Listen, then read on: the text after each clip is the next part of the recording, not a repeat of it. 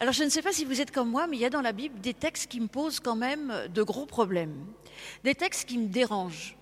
Tous ne sont pas, je trouve, spécialement euh, évangéliques, nous annonçant une très bonne nouvelle. Pourtant, celui-ci, euh, Jésus l'a dit juste avant, deux fois, il est là pour nous annoncer la bonne nouvelle.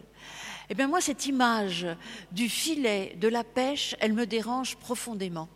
Parce que d'une part, j'ai pas envie euh, d'être une espèce de poisson que, Dieu ou Jésus attraperait dans ses filets, et j'ai pas non plus envie d'être quelqu'un qui attrape euh, les autres, euh, d'être comme les disciples, être appelé à attraper les gens dans les filets.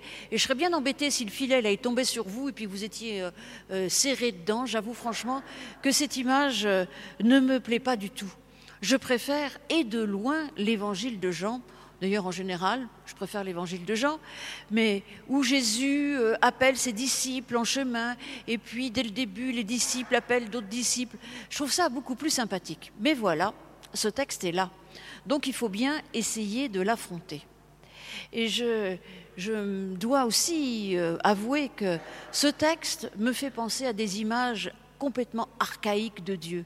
Vous savez, si vous allez euh, Maintenant que c'est rouvert, vous pouvez aller au musée du Louvre, au département des antiquités orientales. Vous rentrez dans ce département et au milieu, il y a une vitrine assez grande d'ailleurs, avec à l'intérieur euh, la stèle, dite des vautours. Et sur cette stèle, vous voyez un dieu euh, sumérien qui tient dans un filet des corps entassés pêle-mêle d'humains. Euh, et je trouve que cette image est absolument épouvantable. Donc, Vraiment, ce texte me dérange.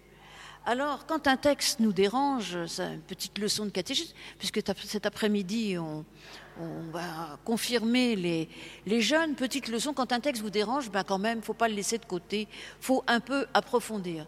Vous pouvez méditer, vous pouvez prier. Souvent, ça aide d'ailleurs. Demander euh, l'Esprit de Dieu pour nous éclairer, c'est quelque chose qui peut très bien fonctionner. Et puis, on peut aussi euh, travailler, approfondir. C'est ce que j'aime particulièrement faire, euh, vous le savez d'ailleurs. Donc, on peut trouver des pistes. Alors, j'ai cherché des pistes dans l'Ancien Testament. Oui, mais voilà, dans l'Ancien Testament, l'image du filet, elle n'est pas terrible non plus. Que ce soit chez le prophète euh, Ézéchiel, que ce soit chez le prophète Jérémie, ou bien encore chez Job, lorsque Job crie et qu'il dit Reconnaissez alors que c'est Dieu qui me fait tort et qui m'enveloppe de son filet. Ça ne me plaît pas beaucoup non plus. Mais quand même, j'avance. Ça m'a permis d'avancer. Parce que que c'est ça des images archaïques d'un Dieu voulant nous enfermer, ou bien les images que l'on trouve dans l'Ancien Testament, Peut-être que Jésus, lorsqu'il arrive et qu'il annonce de manière d'ailleurs euh, assez précipitée, dans l'évangile de Marc, il y a ces adverbes, aussitôt, aussitôt qui arrive, on voit bien qu'il y a urgence, il annonce qu'un changement radical. D'ailleurs, euh, il le dit, il s'est dit dans l'évangile, le changement est radical. Et l'image va être certainement bouleversée. Donc, euh, je, vois là quelques lumières, quelques pistes. Et puis si on fait attention dans l'évangile de Luc, eh bien, c'est très mal traduit dans nos Bibles, mais en tout cas, il ne dit pas vous allez être pêcheurs d'hommes, il va dire vous allez les ramener vivants, ramener les hommes vivants. Et ça, c'est quelque chose qui me plaît beaucoup plus. Mais quand même, je reste assez perplexe. Alors, euh, que faire encore? Eh bien, partager, lire la Bible avec d'autres, ça aussi, ça nous permet d'être éclairés, d'aller de l'avant, de trouver des nouvelles idées, parce qu'on a besoin d'être plusieurs. Et puis vraiment, quand je ne sais plus quoi faire, eh ben, je vais voir mon pasteur pour lui demander de nouvelles idées. Et il en a toujours de très bonnes d'ailleurs. Merci Florence. Alors, euh, on a le droit de ne pas aimer un texte dans la Bible et c'est peut-être une des premières leçons qu'on voulait donner à, nos jeunes. Euh, on n'est pas forcé de tout trouver merveilleux dans tous les textes de la Bible, mais en tout cas, on, peut y réfléchir. Alors c'est vrai aussi que euh, tout dans la Bible peut être pris bien ou mal. J'aurais même les autres images, et je pense que Florence n'avait pas besoin de moi pour trouver du bien dans cette histoire toi qui as prêché il y a quand même quelques jours sur euh, euh, les, chrétiens qui sont des moutons, hein, c'est pas pas, pas non plus très enviable. Euh, vous êtes tous des moutons, des moutons de panure. J'invitais à aller à l'abattoir, merci.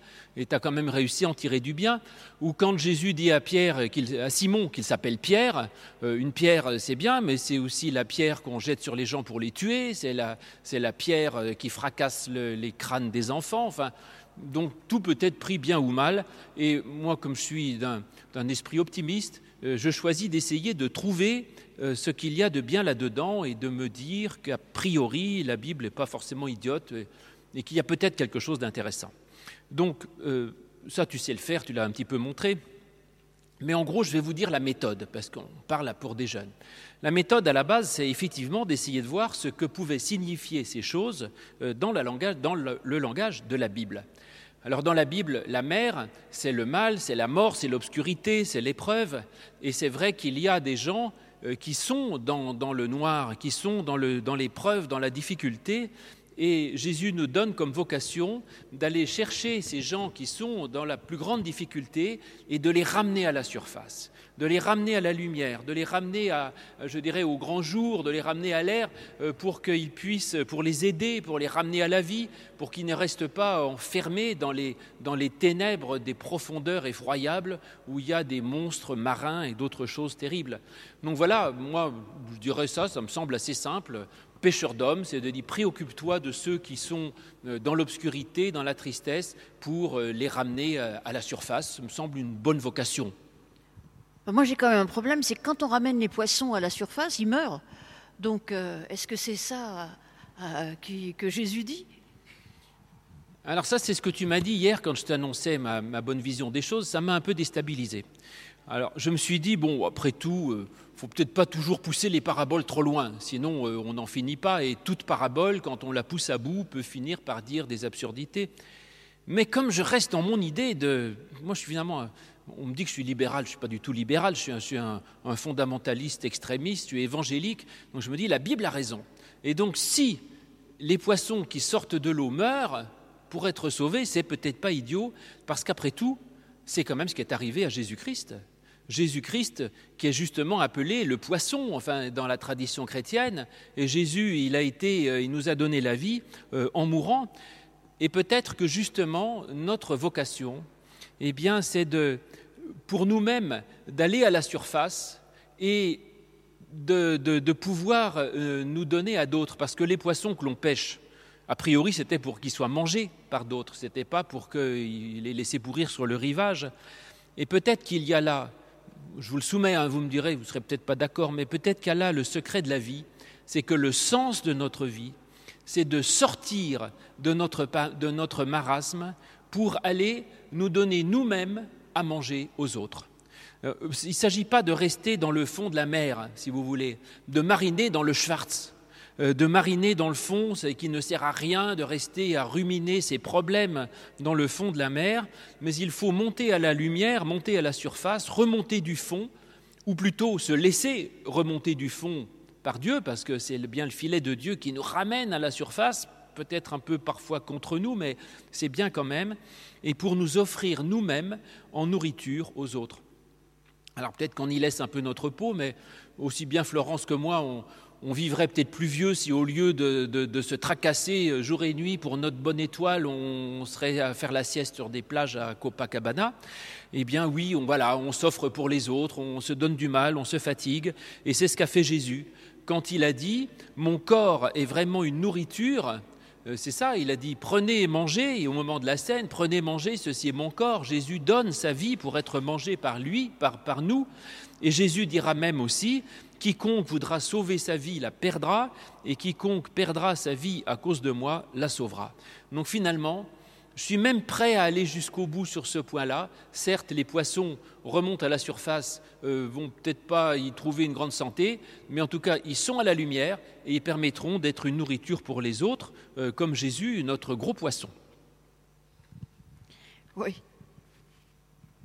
Mais c'est vrai que, bon, au début, j'aimais pas beaucoup ce texte, et puis c'est vrai qu'en approfondissant, euh, en partageant, en écoutant Louis euh, et d'autres d'ailleurs, finalement, ce texte, il me plaît bien.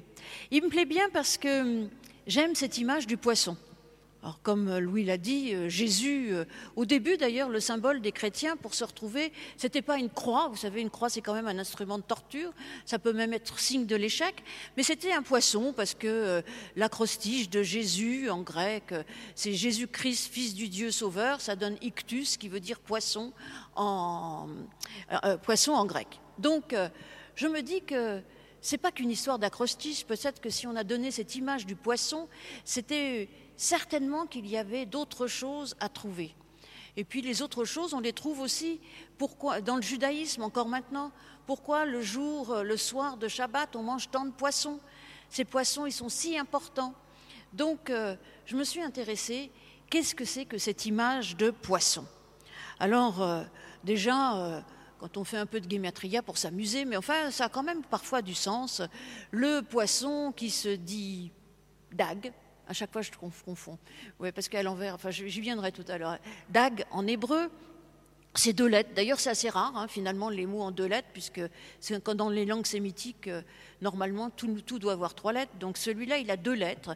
Et dag, en hébreu, eh bien, il est fait de deux lettres, et les lettres, euh, ça fait sept. Si on, additionne les deux lettres, puisque chaque lettre est un chiffre. Et donc, euh, sept, c'est pas mal quand même. C'est l'idée quand même d'une certaine complétude. C'est l'idée aussi, on peut aller encore plus loin euh, quand on le met au pluriel, etc., etc. Mais je vous passe euh, tous mes calculs euh, qui parfois sont un peu... bon, on peut aller très loin comme ça et faire dire n'importe quoi, mais je pense que quand même il y a du sens si on regarde ailleurs. Eh bien, c'est DAG, c'est aussi le signe de l'universalité. Et ça, lorsque Jésus appelle euh, Pierre et les autres à pêcher, eh bien, il ne, leur dit pas quel type de poisson ils doivent pêcher. C'est toutes les espèces de poissons qui vont être pêchées. Et là aussi, il y a une rupture, une rupture avec ce qu'il se passe avant.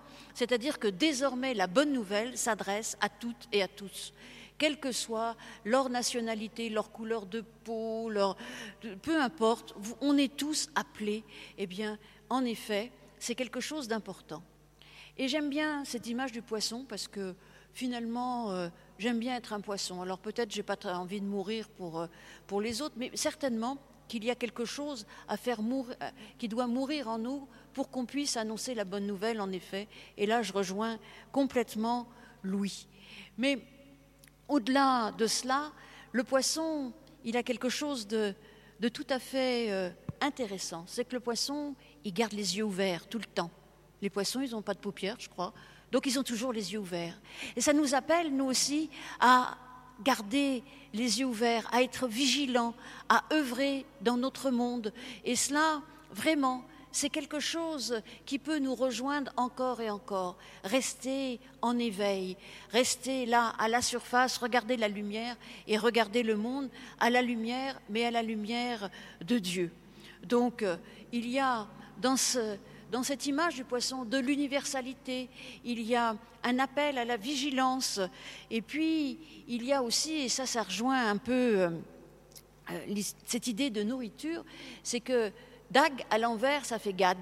Et gad, dans le, en fait, c'est la coriandre, c'est, c'est bon la coriandre, ça sent bon, mais c'est en fait ce qui ressemble à la manne. Et en fait, c'est ce que Dieu aussi a offert là au cœur euh, euh, de l'épreuve à son peuple, à son peuple, eh bien, pour vivre comme nourriture. Et en effet, nous avons besoin de cette nourriture spirituelle. Et puis, pour terminer, le poisson. Nous sommes tous peut-être des poissons, en tout cas des descendants de poissons. C'est quand même euh, les premiers êtres vivants. On le sait aujourd'hui aussi, c'était certainement, bon, après les, après les, cellules euh, et les amibes, euh, on était quand même les poissons, on sort de la mer tous. Et d'ailleurs, dans la Bible, les premiers êtres vivants créés sont des poissons. D'où l'importance de ce signe d'être un poisson, d'être vigilant, d'être ouvert aux autres, à tous, et de, savoir que euh, de quelque race de poissons que nous sommes, eh bien nous sommes appelés, appelés à servir, à partager et à propager cette bonne nouvelle, puisque ce, que, ce qui nous est dit au cœur là de l'Évangile, c'est la bonne nouvelle. Merci. Et, mais j'ai un, petit correctif à mettre sur le texte, pas sur ce que tu dis qui est formidable, mais sur le texte. Est-ce que vraiment nous sommes tous appelés à être pêcheurs d'hommes? Eh bien en fait, je ne suis pas sûr. Parce que pourquoi Jésus dit-il à Simon, tu seras pêcheur d'hommes Le texte le dit bien, c'est parce que à la base, c'était son métier. Pierre était pêcheur. Donc, sera pêcheur d'hommes celui d'entre vous qui est pêcheur, pêcheur de poissons. Je ne sais pas s'il y en a beaucoup.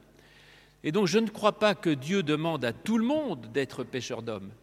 Mais peut-être que ce qu'il nous demande, c'est de transposer au service de Dieu le, notre métier, ou plutôt ce que nous savons faire dans le quotidien.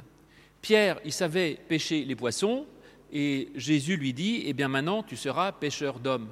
Et vous, vous savez faire quoi? Alors, eh bien, on peut le comprendre de différentes manières. Soit, d'abord comme une image, c'est-à-dire qu'on passe vraiment d'une idée à l'autre. Euh, donc Jésus euh, fait ça d'un point de vue un peu pédagogique et hum, pour transposer dans le domaine spirituel ce que vous faites dans le domaine matériel. Par exemple, si vous êtes euh, banquier, par exemple, c'est un métier comme un autre, eh bien, en tant que Jésus, je dirais, vous accumulez des richesses, très bien. N'oubliez pas, accumulez aussi des richesses dans le ciel, des richesses spirituelles, des trésors que les voleurs ni la bourse ne peuvent vous dérober, et amassez-vous des trésors dans le ciel et pas seulement des billets de banque. Ou alors vous êtes élève, ça arrive, et vous apprenez euh, plein de choses, eh bien, Jésus vous dirait, au lieu d'apprendre seulement des, formules de chimie qui ne vous serviront jamais à rien, apprenez l'amour de Dieu. Et apprenez euh, toutes ces choses-là qui, qui, seront infiniment plus utiles dans votre vie. Ou alors, si vous passez des concours, ce qui peut aussi arriver en cette période, eh bien, euh, en tant que Jésus, je vous dirais, cherchez à devenir le meilleur, certes, mais en générosité et en foi plutôt qu'en mathématiques ou en autre chose. C'est une option, mais j'en ai une autre peut-être mieux d'ailleurs. Parce qu'en en fait, si on regarde bien, Pierre ne cessera pas d'être pêcheur de poissons. On le voit ensuite sans arrêt dans l'Évangile avec sa barque, avec ses filets, jusqu'au moment de la résurrection. Et donc Jésus, Pierre ne cesse pas d'être pêcheur pour autant, il ne remplace pas une activité par l'autre. Mais peut-être qu'à ce moment-là, l'autre lecture possible, ce serait de dire, gardez votre métier, mais faites-le autrement. Et ça, c'est pas idiot. C'est-à-dire que ne faites pas votre métier pour faire votre métier, mais mettez votre activité humaine au service des hommes et de Dieu. Alors je prendrai encore des exemples. Euh, si par exemple vous êtes maçon et vous fabriquez des maisons, je dirais, eh bien, euh, construisez des maisons, mais le but de votre vie, que ce ne soit pas de faire des tas de pierres, mais que ce que vous faites, vous le fassiez au service de ceux qui vont y habiter. Et ça, je le dis parce que c'est ce que m'a appris mon, fils Martin, donc, qui étudie l'architecture, et ses, professeurs lui ont expliqué en disant quand vous construirez des maisons, euh, ne les faites pas pour faire des œuvres spectaculaires ou pour votre gloire, mais toujours pensez à ceux qui vont les habiter. Voilà, bah, finalement, vous pourrez dire à votre professeur que euh, c'est exactement ce qu'a expliqué l'Évangile.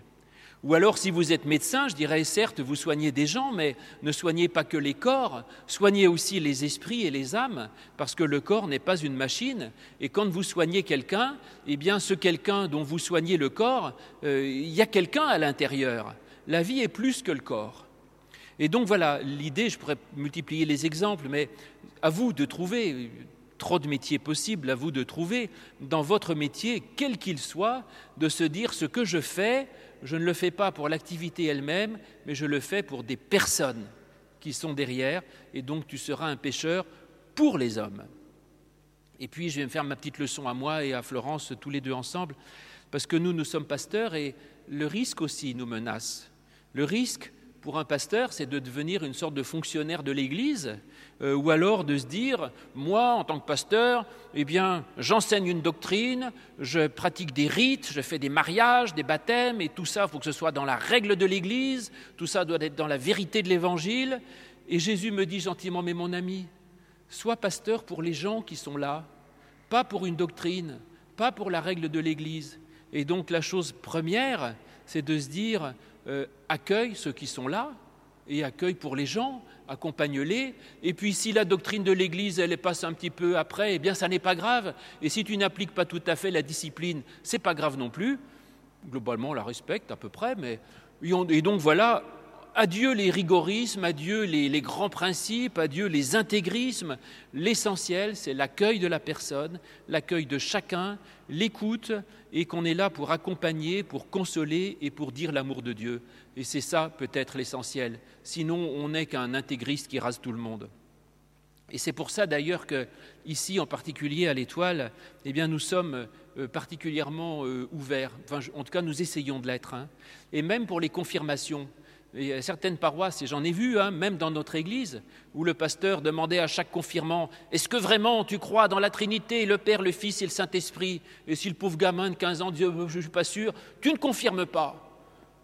Écoutez, ça veut dire quoi ça? Moi, je ne comprends pas.